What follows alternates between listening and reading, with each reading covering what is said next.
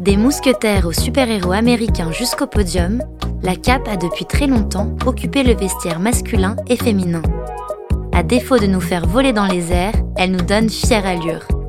Dans cet épisode, Viviane nous raconte la petite histoire de la cape.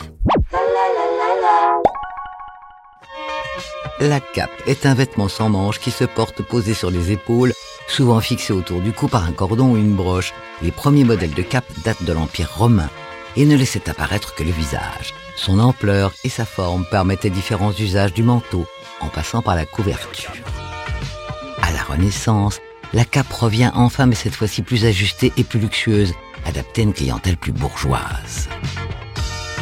Trois siècles plus tard, les trois mousquetaires d'Alexandre Dumas rendent hommage aux mousquetaires de Louis XIII, véritable garde royale habillée par une cape bleue et blanche aux couleurs de la couronne française.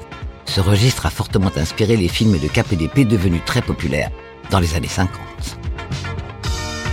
En 1905, les premiers gentlemen du siècle dernier portaient souvent une cape noire assortie à leur smoking et à leur canne, à l'image d'un certain Arsène Lupin, gentleman cambrioleur, héros du livre de Maurice Leblanc, incarné en 2004 par Romain Duris. Pendant les années 20 aux États-Unis, la cape se féminise et se porte courte et en fourrure. En France, la cape devient une partie de l'uniforme des préfets. En avril 38, apparaît pour la première fois le plus célèbre des super-héros, Superman. Habillé de sa célèbre cape rouge, la cape devient vite l'emblème de plusieurs super-héros et justiciers, comme Zorro ou Batman. 20 ans plus tard, après les super-héros, c'est au tour des méchants de porter la cape, en la personne de Dracula, joué par Christopher Lee dans le film de Terence Fisher. La cape rouge et noire du plus célèbre des vampires fera le tour du monde.